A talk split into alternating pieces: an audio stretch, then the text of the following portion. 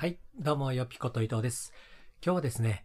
いつもと違う配信環境で撮ってるので、もしかしたら雑音が入ったりとか、逆にね、いつもより聞きやすいという可能性がありますので、まあちょっと雑音など入ったら許していただければと思います。で、実はね、なんで今日配信環境が違うかっていうと、月初にもかかわらず、なかなかね、配信するような時間が取れないかもしれないということでね、半分諦めてたんですが、よくよく考えたらね、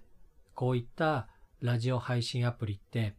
いつでもどこでも気軽に撮れる、そして配信できるというのがメリットなので、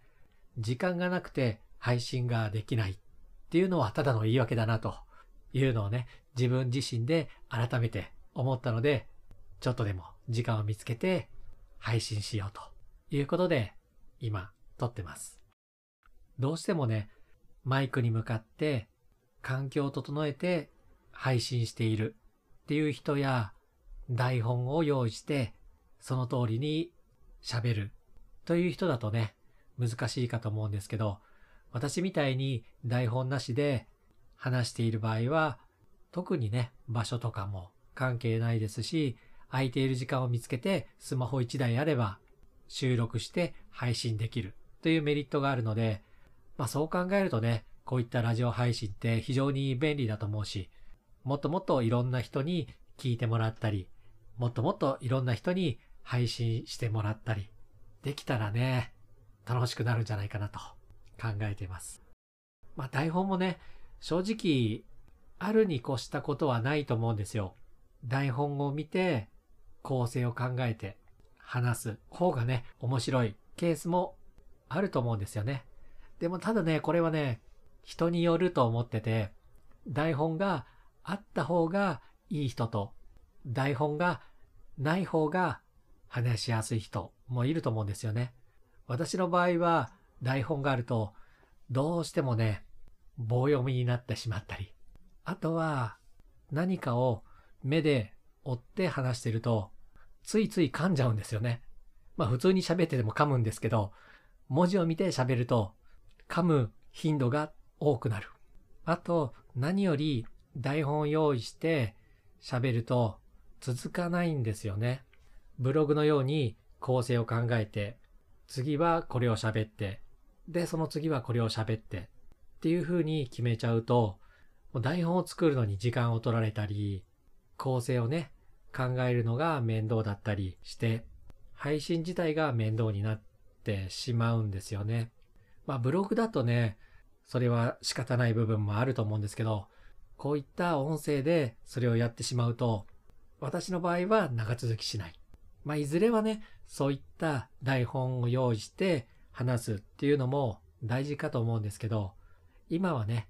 とりあえず続けてみるというこのスタイルをやっていきたいので、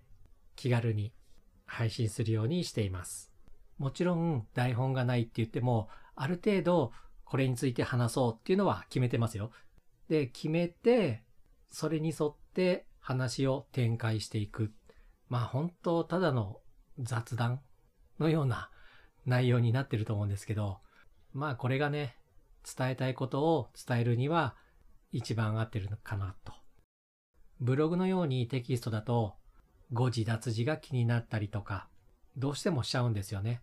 こういった音声だと、それは噛むことだったり、言い間違いだと思うんですけど、そのたんびにね、やり直してると、もうキリがないじゃないですか。まあ本当にね、配信を真剣に向き合ってる人とかは、噛まないように何度も練習したり、取り直したり、当然しなければいけないと思うんですけど、まあ何よりね、私は長続きしないと。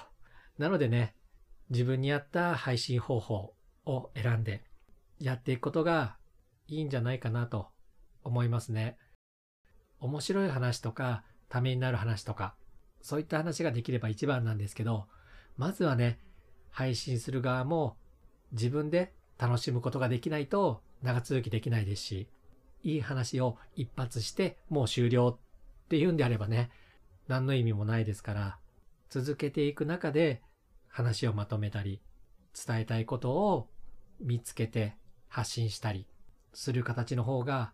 気楽でいいんじゃないかなと考えています。だからもしどうしてもね、何か始めた時に長続きしないっていう人は、あまりハードルを上げすぎずに、配信しやすい環境を自分で整えて、自分のやりやすいようにやることを心がけてみてください。逆に、配信する気持ちはあるけど、どうしてもうまく喋れないとか、話す内容が思いつかないっていう人は、台本を作って、丁寧にね、1話ずつ話していくのもいいんじゃないかなと思います。ということで、今日は短めですが、この辺りで。それでは。